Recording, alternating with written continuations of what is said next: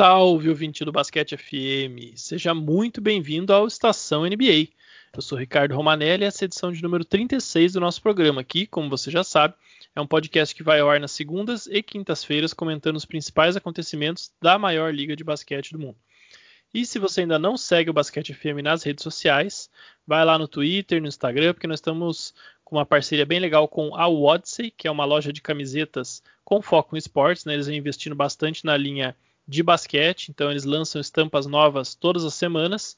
E ouvinte do Basquete FM, é claro, tem um cupom de desconto, Basquete FM, você tem 10% de desconto na loja, então segue a gente lá no arroba Basquete FM no Twitter e no Instagram, assim você fica por dentro das nossas novidades e também acompanha aí o nosso parceiro da Odyssey com seus lançamentos e, é claro, aproveita esse baita desconto aí na loja.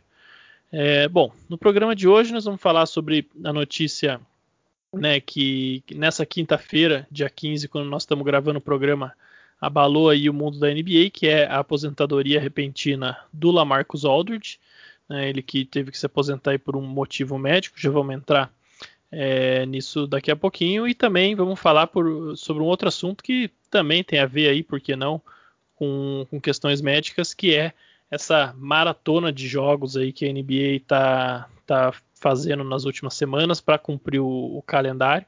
Né, e com isso a gente tem visto, infelizmente, algumas lesões acontecendo em, em jogadores importantes. Então, para falar desses dois assuntos, eu estou aqui com meu amigo André Giran. Tudo bom com você, André? Fala, Roma. Fala, amigos ouvintes. Tudo bem? E hoje a gente vai estar vai tá mencionando esses assuntos que pegou pegou grande parte da, acho que todo mundo de surpresa, né? Ninguém esperava isso lá Marcos Aldridge, talvez ele chegando ali nos seus 35 anos, é ia tentar um título, tudo mais, foi para um time que é considerado favorito da, da NBA e acontece essa fatalidade, né? E o outro ponto é esse que você mencionou, justamente o calendário apertado é uma coisa que não é de hoje que isso é um debate, né, Roma? Não é de hoje que o pessoal comenta muito sobre o calendário, tempo curto. Então a gente vai, vai falar um pouquinho disso hoje. Exatamente, né? Acho que no final, inclusive, vamos trocar uma ideia aí sobre possíveis soluções para esse problema, porque como você disse, é, nessa temporada é, virou uma questão ao extremo, né? Mas né, não é não é de agora que esse debate já vem frequentando né, os comentários aí sobre NBA. Mas começando pelo Lamarcus Aldridge, né, ele aos 35 anos, como você já mencionou, anunciou a aposentadoria dele devido a um problema de arritmia cardíaca, né, um problema que ele teve ao longo da carreira dele toda, é uma questão genética, né, que faz ele ter essas, essas arritmias, né, faz a batida do coração ser irregular em determinadas situações e momentos, e ele teve um episódio desse segundo ele, mais forte do que nunca, né, na, durante o jogo do Brooklyn Nets contra o Los Angeles Lakers no último sábado, aquele jogo que o Lakers, sem LeBron James e Anthony Davis, conseguiu vencer o Nets, né, lá no Brooklyn. É, e o Nets estava só sem o James Harden, então foi ali um, um, jogo que acabou sendo bastante marcante. E agora é o jogo que também vai marcar a aposentadoria do Lamarcus Aldridge, né, por conta dessa questão cardíaca. E o Aldridge, ele é um cara que teve uma história legal na NBA, né? Foi aí sete vezes All-Star. É, duas vezes ele ficou no All-NBA Second Team, né, o segundo time ideal da liga, em 2015 e 2018. Três vezes ele ficou no terceiro time, 2011, 2014 e 2016. Teve também uma carreira legal universitária lá com os Texas Longhorns, né? Teve ali alguns méritos também, como First Team All Big 12, né, da conferência. É um cara que quase chegou nos 20 mil pontos na carreira, 19.951, média de 19,4 pontos por jogo durante toda a carreira dele, né? Ele que está na NBA desde 2016, estava, né? É, 8.478 rebotes, com 8.2 é, rebotes de média, 2.034 assistências, com duas assistências de média. Né? Ele que fez 1.029 partidas ao longo da sua carreira na NBA, sendo 72 jogos de playoff. E apesar dessa carreira ilustre, né, André, o Lamarcus Aldridge, que foi inclusive É, um dos últimos aí pontuadores de garrafão no estilo mais old school na NBA, por mais que ele vinha se adaptando nos últimos anos, né? Um, assim, um cara com um alcance maior da bola de três tudo mais. Ele, do lado esquerdo do garrafão ali, acho que acabou sendo onde ele mais né, marcou e conseguiu se, se destacar, né? Ele era realmente uma força ofensiva quase imparável ali jogando do lado esquerdo do garrafão. E ele que a, a, carreira dele, acho que apesar de ter sido realmente ilustre, várias vezes All-Star, um cara que foi bastante disputado em free agency, quando estava no auge, né, de muito destaque, é, marcada também por bastante azar, né, nos times que ele passou, sempre aconteceram algumas coisas e faltou sempre uma coisa ou outra, né, totalmente é, imprevisível para que, que ele pudesse realmente disputar título, né. Com certeza, Roma, é um, é, infelizmente ele deu muito azar, né? O primeiro azar dele foi não ter jogado com o Kevin Durant, né? Que a gente viu isso aí foi um erro do Blazers e tudo mais. Mas ele poderia ter formado uma dupla com o Kevin Durant nos próximos anos. O Portland poderia ser um contender por vários e vários anos, como foi o, o próprio Oklahoma. Mas um ponto é, é, esse, justamente. No draft do, do Durant, pegam o Greg Oden, que a gente sabe também que aposentou mais cedo por causa de lesão. E não só o Greg Oden, mas mais para frente o Brandon Roy também teve que aposentar dessa mesma forma. E era um núcleo muito divertido, um time do, do Blazers que a gente sempre esperava algo mais, porque o, o Brandon Roy em si era um cara, nos momentos, o clutch moments né, dele era incrível. E eu esperava, eu esperava um pouco mais da, da carreira do Alt em si coletivamente. Eu acho que ele poderia ter buscado não números melhores, mas às vezes um, um, um time melhor para ele ter, ter conseguido o título. E ele foi tentar isso, ele foi tentar isso na verdade com o Spurs, né? Quando ele abandona o Blazers com a, com a chegada do Lillard e tudo mais. Ele vai para o San Antonio Spurs e um ponto que é importante é o tanto que aquele time do Spurs era bom a gente até esquece porque o, o, o Warriors realmente eles esconderam muitos bons times nessa, nessa década porque eles eram imparáveis, mas o, o, o Spurs do Lamarcus Aldridge tinha Tim Duncan, Tony Parker, tudo bem que em final de carreira, Mano Ginobili, mas o, estava começando ali o auge do, do Kawhi Leonard, né? E passa um tempo, que acontece? O Kawhi Leonard decide sair de San Antonio, o Tim Duncan aposenta, então ele acaba tendo que participar de uma reconstrução, né? Um ponto, mais um ponto de azar na carreira. E chegou a, essa temporada agora, 2020-2021, é, muita gente já falava, lá Marcos Alto te enquadra, ele mais prejudica do que ajuda, mais, é, mais atrapalha e tudo mais. E quando ele vai pro é dispensado e tudo mais, e vai para o Brooklyn, Brooklyn Nets, aí começa aquela história, ah, o Brooklyn Nets fez uma panela, mas foi até um, um ponto que o Blake Griffin justamente fala, né, assim, ele passou dois, três anos os últimos da carreira falando que ele estava acabado, e na hora que ele vai para um time que tem mais três estrelas, era, se torna uma panela indefensável e todo mundo cai em cima, torce para a panela dar errado, como sempre. Mas o que eu gostaria de, que eu queria destacar, Roma, é que quando essa notícia chegou para mim, cara, ali por volta do, do horário do almoço, né, que o pessoal começou a falar, minha primeira reação, eu achei que era uma notícia falsa. Então, a minha primeira reação foi até uma piada, falar assim, ah, agora tá, tá explicado por que, que o André Drummond jogou tão bem contra ele no jogo Nets e Lakers. Mas depois eu vi que era série, é uma fatalidade, é muito, é muito triste a gente ver um jogador encerrando a carreira por causa de lesão.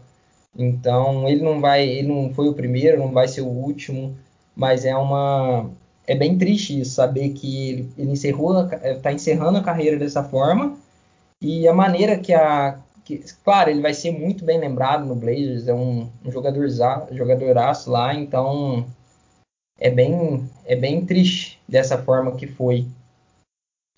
Exato, né? A gente nunca gosta quando um jogador é forçado literalmente se aposentar, né? Ele não pode escolher a maneira que ele vai deixar as quadras, porque mesmo com lesão, às vezes a gente vê jogador ali fazer uma, uma última meia temporada numa perna só, mas ele se aposenta do jeito que ele quer, né? Então, quando acontece esse tipo de coisa, é realmente muito triste. É mais triste ainda que o Aldridge não tenha conseguido buscar esse título, né? Como você bem pontuou, é, passou aí vários quase ao longo da carreira, né? E não é nem quase que quase ganhou, é quase que teve time para disputar título, né? Então, às vezes, talvez isso é até mais frustrante ainda. Mas de todo modo, um cara que teve uma boa carreira, foi, né, teve bastante destaque quase que em todo o período né, que ele teve na NBA, foi um dos principais jogadores da sua posição.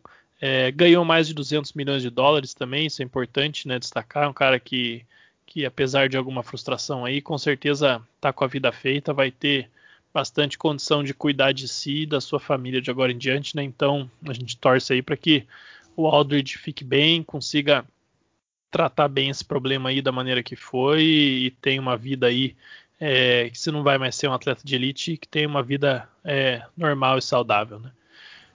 Não, com certeza. E o que eu, eu, esperava, como, como um amante da NBA, um fã da NBA, era que se ele não conseguisse o título no Nets ou conseguisse de qualquer forma, independente disso, era que ele encerrasse a carreira no Blazers quem sabe o Blazers deu uma, uma chance pro Carmelo, é, e quem sabe né, naquela função de entrar ali, porque eu acho que ele merecia isso dessa forma. Eu acho que quando você fala na Marcus Aldridge, é, você lembra do Blazers, não tem jeito. Você, você vê que ele jogou, ele jogou bem pelo Spurs, ele foi tudo, é, tentou o título lá, mas sim, é, não era o mesmo cara que tinha a liberdade que ele tinha no Blazers foi maior do que, que ele tinha com o Popovich. Então eu, eu amo o Lamarcus Aldridge do Blazers, mas eu não gostava tanto do Lamarcus Aldridge do Spurs. Eu acho que ele ficou meio travado no estilo de jogo, de sistema e tudo mais. Tudo bem que os números dele até foram bons também, mas eu, eu queria que ele tivesse encerrado a carreira no Blazers com o Lillard e os dois é, unidos, né, de alguma forma. Acho que a torcida do Blazers ia gostar muito disso. Exato, é, acho que você tem razão. Eu, apesar dele ter realmente tido ali alguns anos bem legais nos Spurs, é, a identificação que fica é realmente com, com o Blazers, né? Mas vamos lá, bola para frente, porque é, o Aldridge teve uma boa carreira, realmente triste que acabe dessa forma, mas é mais um, mais um aí que a gente vê se aposentar, né? É Roma, e... Roma. E, e só para e só para mencionar que assim ele encerra a carreira hoje. É, ele não ganhou um título na NBA, mas se o Nets for campeão, ele jogou cinco jogos lá. Quem sabe o Nets dá um anel para ele como forma de homenagear, né? Então ele ainda pode acabar a carreira, encerrar a carreira sendo campeão da NBA. Então é, é, uma coisa que passa batida às vezes. Realmente, não, não duvido que o, que o Nets estenda para ele aí a honraria do anel caso, caso venha a ser campeão, até porque ele abriu mão aí de uma, uma parte boa do salário dele no Spurs esse ano para poder assinar com o Nets, né? E, bom, quem parece que está tentando acabar com a carreira de mais gente também é a NBA, né, André? Com esse calendário maluco aí, comprimido que a gente tem visto, principalmente depois do, do da pausa pro All-Star, né? Os times estão jogando é, verdadeiras maratonas. É, eu tô até meio assustado, assim, porque a gente, a gente leu que, que isso aconteceria, a gente sabia que isso aconteceria, mas uma coisa é, é a gente saber que vai acontecer, outra coisa é a gente acompanhar, né? Então, eu tô assustado, assim, por exemplo, o Lakers, é, eu tô com a impressão que o Lakers joga todo dia, sabe? O Lakers jogou, aí ah, o Lakers jogou ontem, mas hoje já tem Lakers de novo, depois de amanhã tem de novo, é uma coisa assim maluca. Eu tô sentindo isso como, como torcedor bastante, assim, parece que todo dia tem jogo. Então, é, eu imagino jogadores como é que estão sentindo isso, né? E é até interessante que hoje saiu uma matéria do Baxter Holmes na ESPN, né, onde ele, ele ouve de maneira anônima, claro, né, é, general managers e treinadores e até jogadores onde eles falam que a NBA botou os jogadores num calendário de modo de sobrevivência, né? Então ele cita ali, por exemplo, um assistente técnico veterano que diz que com certeza é o pior calendário que ele viu em 25 anos que ele está na liga. Né? Então aí tem um, um outro preparador físico que também trabalha na NBA disse que é muito pior do que a bolha lá em Orlando, porque na bolha você tinha várias. É, o pessoal estava ansioso sobre como iam ser os jogos, mas sem a viagem, né? E a, a, viagem vai acumulando, vai cansando, vai desgastando, vai inclusive trazendo impacto né, para os músculos, para as articulações. Então, com certeza influencia também na, na, nas lesões, né? E um dos motivos pelo qual a gente teve aquele altíssimo nível de basquete na bolha foi justamente né, a questão da, da, de você eliminar as viagens, né? A gente sabe que as viagens realmente desgastam muito jogadores. É, em 2021, né, nessa te atual temporada, os jogadores que foram para o All-Star é, perderam 15% dos jogos durante a temporada. E esse vai ser o segundo maior número né, desse tipo da história da NBA. Né, com exceção de 2014 e 15, que teve 16,8%. Então, a gente ainda está em tempo de alcançar essa marca, infelizmente. Né? Então, aí nessa mesma matéria, ele cita um general manager que diz que todas as lesões musculares que podem acontecer estão acontecendo e que só vai piorar. Então, realmente, a gente está numa situação muito complicada, né? Porque além disso tudo, né, além da maratona, além das viagens, né, os vários jogos, o calendário apertado, tudo mais, ainda tem todo o protocolo de Covid, que é algo que desgasta muito os jogadores, né, André? A gente é, tem que imaginar, imagina todo dia você tem que ir lá testar eu não sei quantos dos nossos ouvintes já fizeram aí o teste né, do swab nasal ou PCR, né, que, que seja. É, eu fiz algumas vezes aí ao longo dessa pandemia e realmente é algo bem desconfortável, algo que se eu tivesse que fazer todo dia, eu ia ficar bastante nervoso, estressado também. Então, quando falam que os jogadores estão incomodados com isso, eu acredito. Né, e, e, tudo isso vai desgastando. Você vê, eles estão nessa aí desde dezembro, né, sendo que eles esperavam começar, inclusive na metade de janeiro. E eh, não estou aqui também vitimizando tanto os jogadores, porque é, eles também concordaram com isso, porque no final das contas, se a liga perde dinheiro, eles também perdem. Mas de todo modo, é, é desumano o que a gente está vendo aí, né? Eu acho que no final dessa temporada, liga, jogadores, todo mundo vai, vai sentar numa sala, vai se olhar e e tem que refletir aí que talvez tenham errado em bastante coisa, né? Porque essas coisas individualmente elas talvez não sejam tão, tão penosas, né? É, o calendário, as viagens, o teste Covid, o desgaste todo tal. Mas quando você soma elas todas, fica um cenário realmente muito desgastante. E quando a gente pensa que a gente vai até julho ainda nessa pegada para quem for chegar nas finais, é, olha, falaram tanto do, do ano passado aí, um título de asterisco e bolha e não sei o que. Eu acho que esse ano tem um potencial muito maior para isso, sabe? Acho que ainda, ainda falta muita coisa acontecer nessa temporada, apesar da temporada regular já estar tá chegando no final. Eu acho que esse desgaste ainda vai nos trazer algumas surpresas desagradáveis, não só inclusive né, com, com mais lesões e tudo mais, mas também com, com desgaste mental. Não é nada fácil para os jogadores manter a cabeça, principalmente numa série de playoffs, com, com esse desgaste todo que está acontecendo, né? Não, eu concordo, Roma. Inclusive, é, eu tô com essa mesma sensação que você, porque parece que os times jogam dia sim, dia não, aí tem um back-to-back, -back, depois passa dois dias, joga de novo, depois outro back-to-back -back, e vai indo. E até eu até li é, semana passada que o próprio Washington Wizards, o Clippers, se eu não me engano, o Nuggets, Teve times que jogaram, tipo, é, cinco jogos em sete noites, ou seis jogos em nove noites. Isso é muito, cara. Aí você pega na mais essa questão do protocolo de Covid todos os dias. É, eles estão vivendo para jogar o basquete, né? Porque como tem esse protocolo, eles não podem visitar é, tal pessoa, não pode ser visto em público, tudo mais, porque tem todo o procedimento. E assim, o próprio Shams soltou essa semana que a NBA, nesse caso, está sendo um sucesso, né? Acho que foram 477 jogadores testados no, no último mês, não, e não teve nenhum caso de Covid. Então, nesse caso, está sendo um sucesso. Mas a questão do calendário, assim, vamos ser sinceros, já era, já era apertado com 82.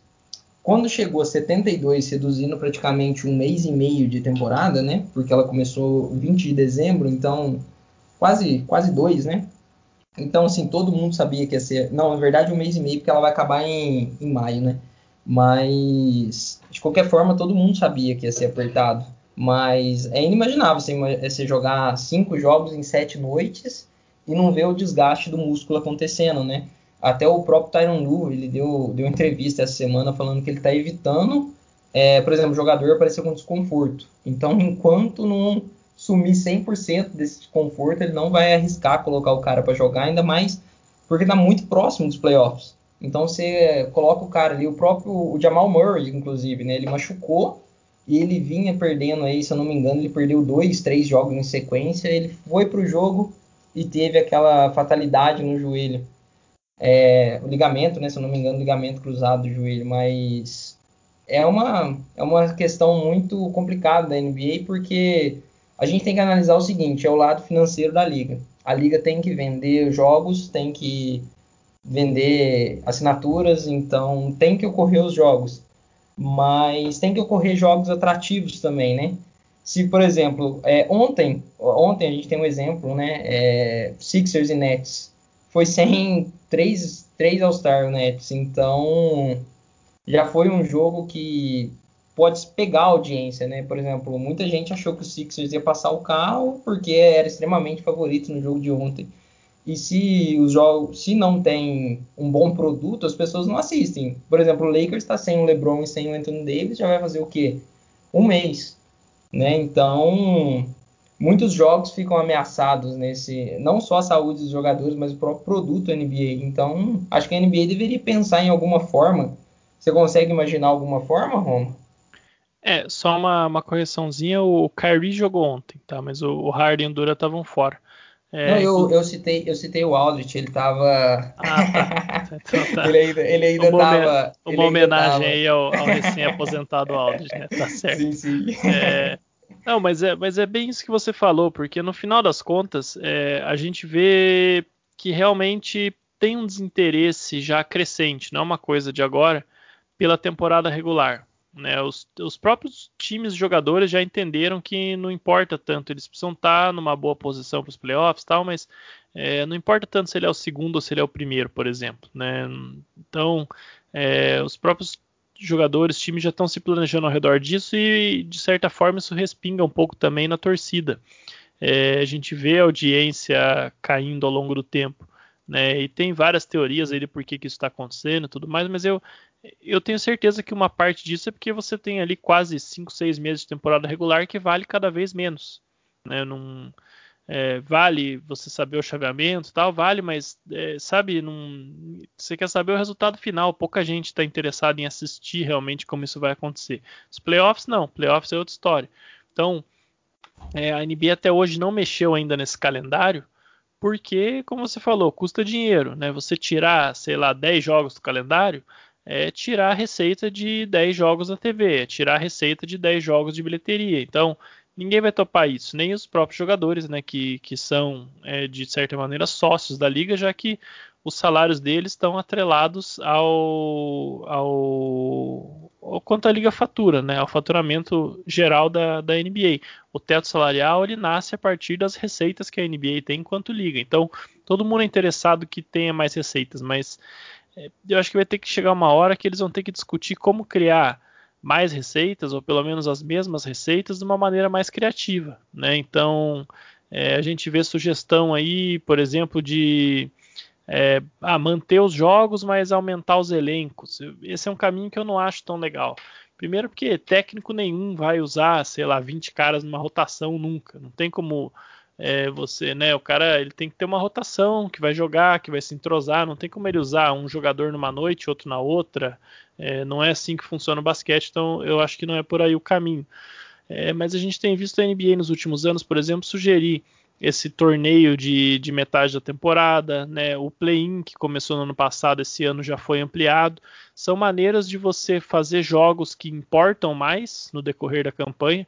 Né? Eu não tenho dúvidas que um torneio de meia temporada, você pode discutir se ele vai ter mais ou se ele vai ter um grande interesse, um interesse moderado, mas eu não tenho dúvida que ele vai ter mais interesse do que uma temporada regular normal. Você pegar ali 3, 4 semanas e fazer um torneio ao invés de ser temporada regular normal.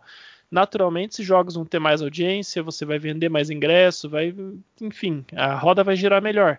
Se você consegue ter um mês de temporada mais lucrativa, né, do que o normal, quantos jogos você consegue tirar do calendário regular com isso, né?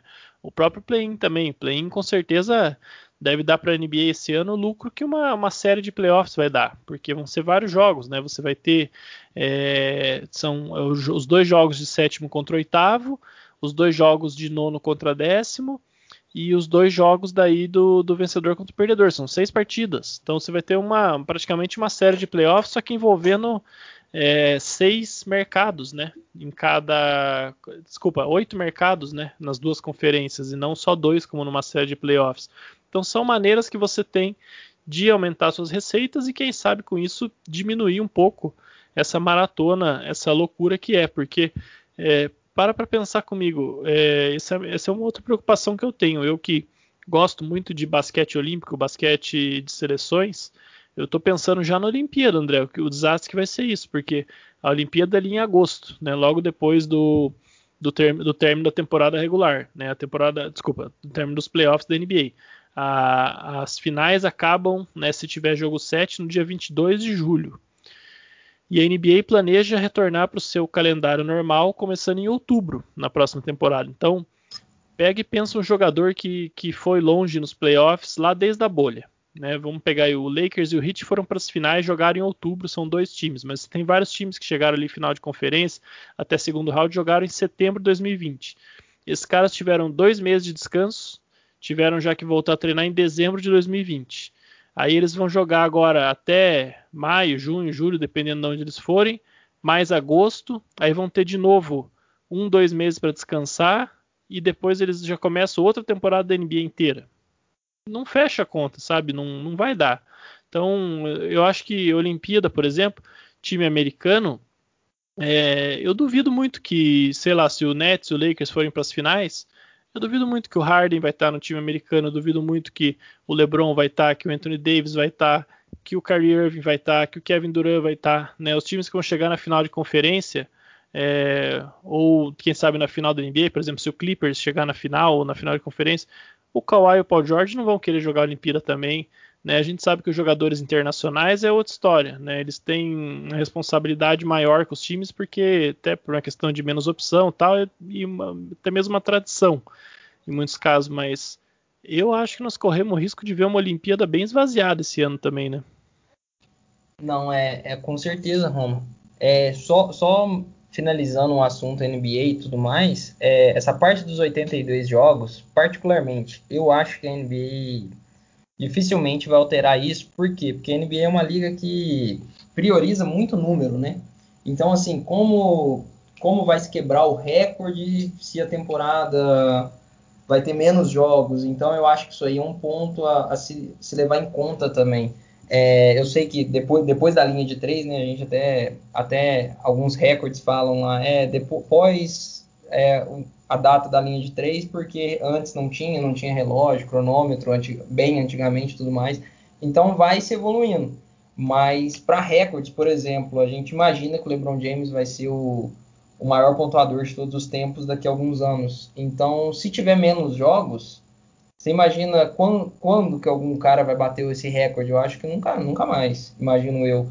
Então, é um ponto também a se considerar além das receitas, né? Esse torneio de meio de temporada pode ser interessante, mas teria que ter alguma, eu acho que alguma motivação na, na questão não financeira, mas eu acho que talvez um, o campeão já entra no segundo round no playoff, alguma coisa nesse formato para ser atrativa e competitiva para a liga vender isso. Em relação ao play-in, é, eu confesso que assim é mais jogos mas eu gosto do modelo porque ele ajuda a evitar o, o tank, né? O famoso tank buscando draft tudo mais. Tem time ali que começa a temporada terrível. O próprio Washington Wizards, se eu não me engano, eles estão um jogo atrás da, da décima posição, então já estariam brigando pelo play-in. Então eu, eu acho que a NBA deu uma boa sacada nisso. O Luca Doncic foi um cara que criticou isso durante a semana, né?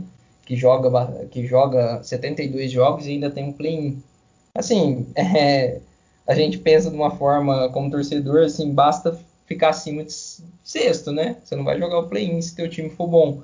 Mas, de qualquer forma, são mais jogos, né? A gente entra naquela questão de torcida querer mais jogos, mais atrativos, no caso do play-in, mais dinheiro para a NBA, ou os próprios jogadores que vão jogar mais jogos, se desgastarem e tudo mais. Então, fica praticamente a critério de cada um.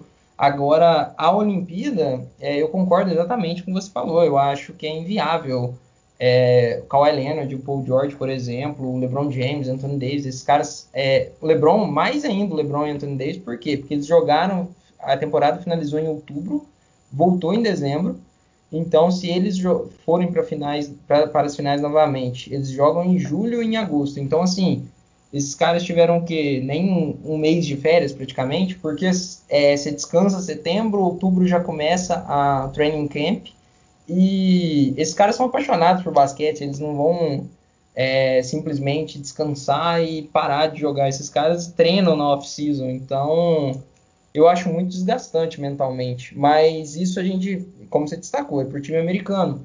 Eu não imagino, por exemplo, o Gobert, mesmo se o Jazz che chegar às finais, ele não indo para as Olimpíadas. O próprio Yannis, é, o Luca Doncic, eu acho que a Europa é, eles são os, o, o, cara da, de suas seleções, né? Então eu não imagino eles não indo para isso. Agora, Estados Unidos é aquela história, não vai o Kawhi, não vai o LeBron, mesmo assim, é, eles ainda vão com um time competitivo e possivelmente favorito, né? Não tem muito o que mudar disso. Apesar deles não terem ido bem no último Mundial, eles perderam, é, se eu não me engano, para a Sérvia, eu não lembro. Foi pra Sérvia, Ron? Foi, foi pra lembra? Sérvia. Aquele Eles jogo per... que o, o Bogdanovic fez muito ponto até. Justamente. Foi... Eles perderam pra Sérvia, né? Então, assim, apesar. E eram favoritos, né? Pra conseguir o título. Então eu acho que vai muito nesse modelo. Vai depender de quem vai chegar nas finais. É... Eu, eu, eu queria ver o Chris Paul de novo, mais uma medalha, mas. para igualar o próprio Carmelo Anthony, mas eu acho que não vai acontecer, viu? É, vamos ver aí até a questão da Olimpíada. Inclusive, é, vale pontuar que a, a, gente ainda não tem todos os classificados, né? Então, por exemplo, a própria Eslovênia ainda não está na Olimpíada. É, o Luca com certeza não, não vai conseguir jogar pela Eslovênia no, no qualificatório. Então, vamos ver o que acontece, né? Mas Nem todo... o Bradk, né? É, então é bem complicado. De todo modo, a Sérvia está lá, né? O Jokic vai jogar. O Canadá é, o Canadá acho que está classificado também, agora não, não vou ter de cabeça, mas é, o Canadá, por exemplo, é o time que perdeu o Murray. Né? Então, é, como é que vai, vai jogar? Não, o Canadá não está classificado, tô vendo aqui, desculpa. É, nem a Sérvia, para falar a verdade.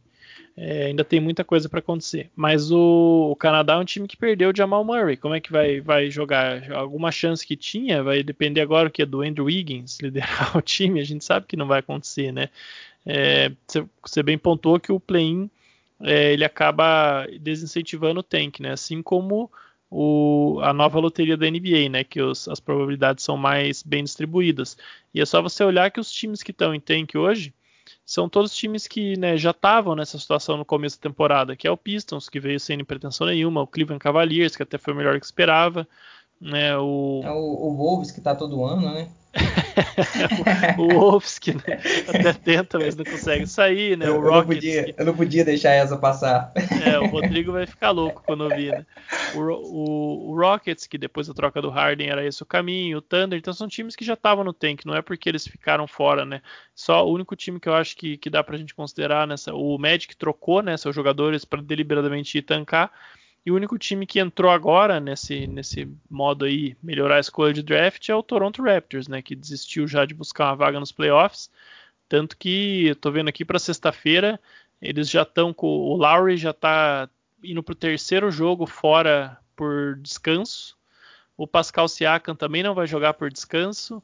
O Odiano Nob também não vai jogar por descanso. O Gary Trent Jr. está lá com uma lesão fantasma no tornozelo.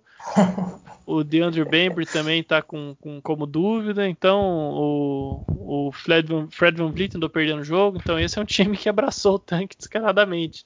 E mas, mas aí a gente volta na questão do calendário, né? Para que, que o Raptors, né, se está nessa situação, vai ficar aí matando seus jogadores, arriscando uma lesão, né? Vai que um, alguém aí né?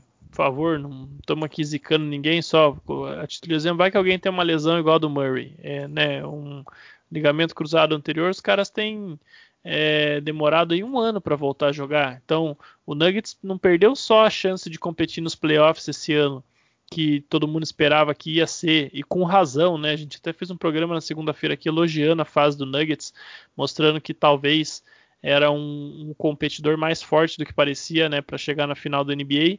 É, o Nuggets não perdeu só a chance de chegar na final da NBA esse ano. Eu, o Murray vai voltar com a temporada do ano que vem quase no final já, pelo menos mais de metade da temporada transcorrida. E dificilmente esse time vai competir por título da mesma forma que competiria esse ano. Então o Nuggets perdeu duas temporadas aí com essa lesão do Murray. E é uma lesão que, infelizmente, por mais que seja uma lesão de impacto, né, que impacto em tese, você pode dizer, ah, mas não tem a ver com desgaste. Você vai torcer o pé, você vai torcer o pé, ponto. Não quer dizer que é porque você estava cansado, mas a gente sabe que tem a ver sim. Né? No caso específico do Murray, ele perdeu quatro jogos né, com uma questão no joelho direito. Lá ele estava com, com desconforto no joelho direito. E aí ele volta ele torce o joelho esquerdo. Né? A gente sabe que o corpo compensa, é assim que funciona. O joelho direito dele não devia estar tá bom também. E no lance ali foi um lance assim, a perna dele abre, é uma lesão clara de, de quem está cansado, de quem está desgastado, né? Aquele lance da torção do LeBron James também do pé.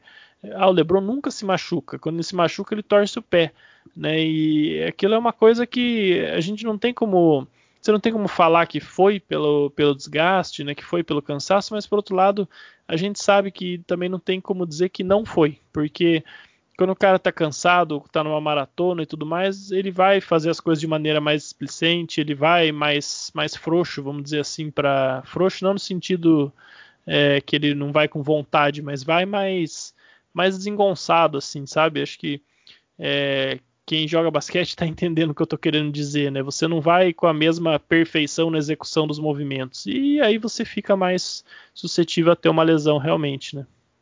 E o, o, o, bizarro disso tudo, Rome, em relação ao, ao, Raptors, é que eles estão a um jogo da décima posição também no Oeste, junto com, junto com o Washington Wizards. Então, é, eles estão realmente. No, o Toronto sabe que mesmo que, que vá aos playoffs, eles vão estar no, no play-in 9, 10. Então, perder um jogo já está fora. Então, acho que não tem muito sentido eles correrem por isso. Acho que uma posição melhor no draft é mais vantajoso. É o último ano do Kyle Lowry lá também.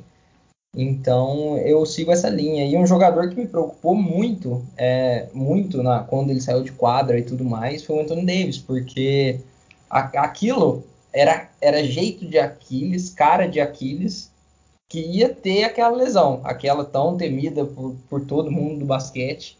E lembrou até o, o Kevin Durant, né? Quando ele tem aquela lesão, lesão depois ele volta contra o, o próprio Toronto Raptors na final e rompe de vez. Então, eu acho que o Lakers fez muito certo de realmente só volta quando tiver 100%. E é, é, eu acho, é achismo total, que se ele continuasse jogando, ele ia ter alguma ruptura, na, seja na panturrilha ou no Aquiles, porque foi uma preocupação total.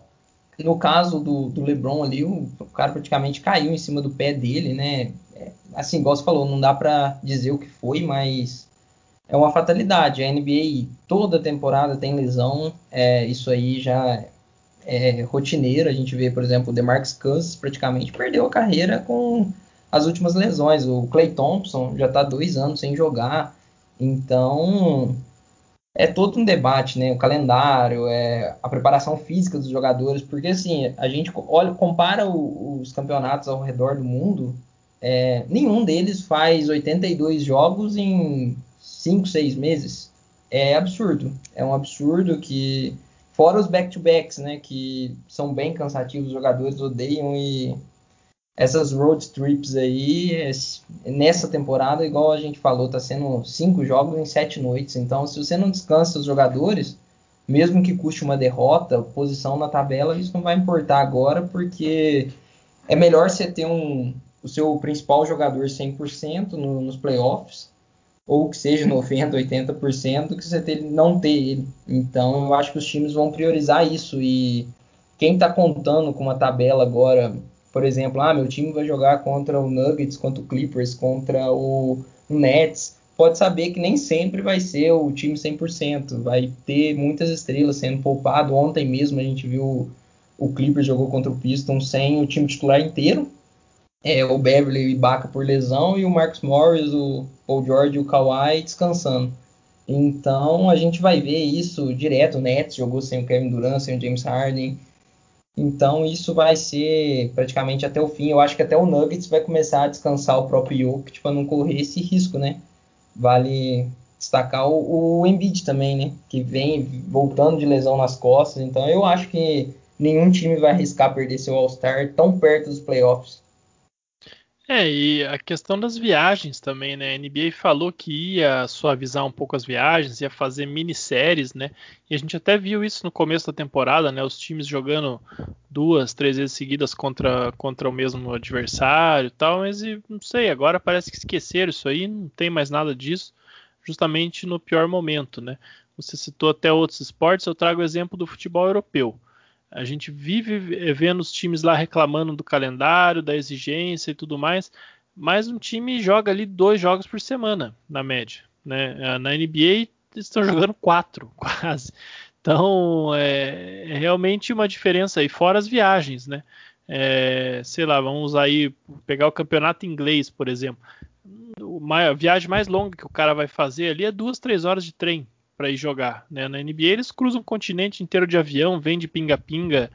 É, isso é outra coisa que a gente não pensa muito. Né? Você, você fala num back-to-back, -back, o cara às vezes sai de um jogo na estrada, vai direto para o aeroporto, embarca, chega na outra cidade de madrugada, vai dormir, no outro dia já tem o treino de manhã, tem o teste do Covid e tal, e não para um minuto.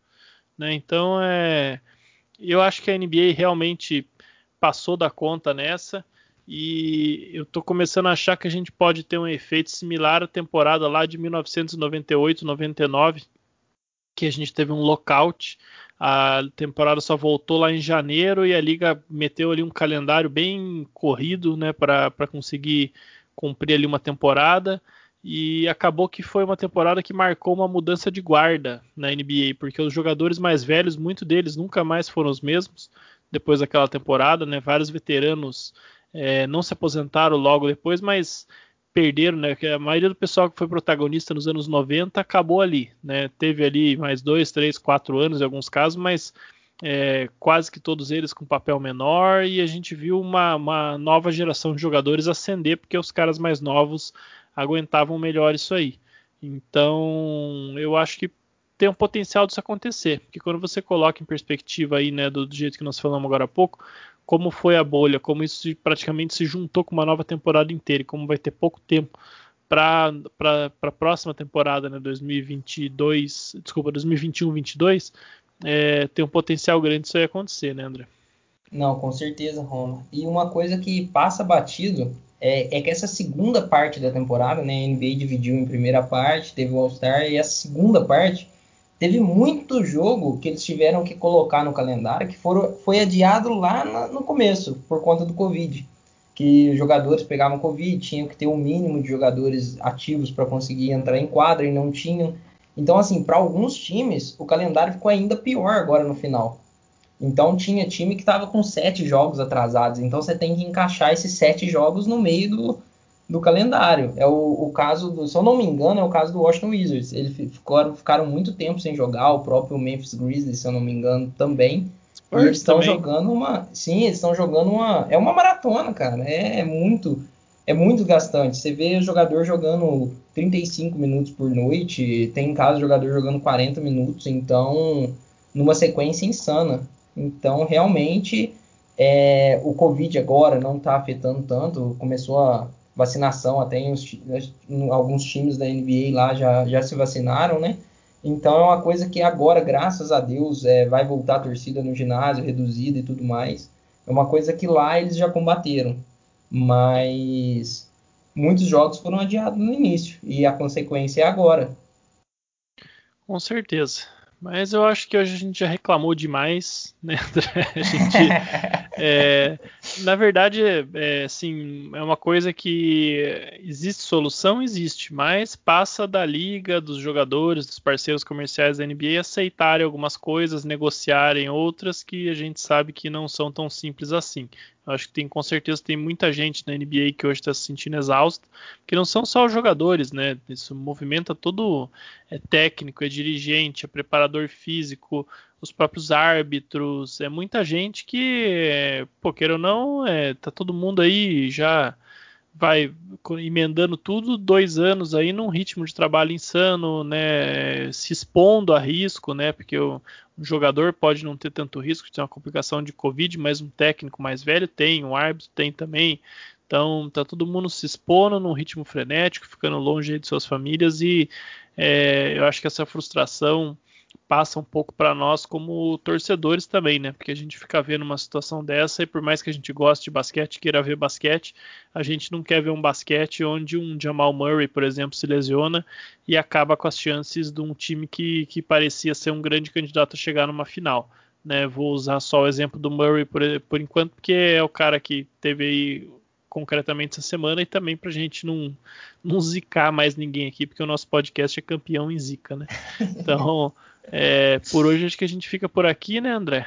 Então, é, deixa aí o seu recado final para os nossos ouvintes. Não, com certeza. A gente já, igual o Roma falou, a gente já reclamou muito. A gente só tem que, que agradecer a todo mundo aí que, que escuta a gente semanalmente, né? A gente pede sempre o, aquela crítica construtiva no, no, nossas, nas nossas páginas, tanto no Instagram quanto no Twitter. E demais é isso, né? A gente quer também saber a opinião, né? Interagir com a gente. Caso tenha algum assunto que vocês queiram que seja abordado, mandem lá pra gente que a gente vai falando aqui semanalmente. Demais, um abraço, Roma. Um abraço a todos os amigos ouvintes. Valeu, André. Um abraço para todo mundo que nos ouviu até agora e a gente se fala no próximo Estação NBA. Falou!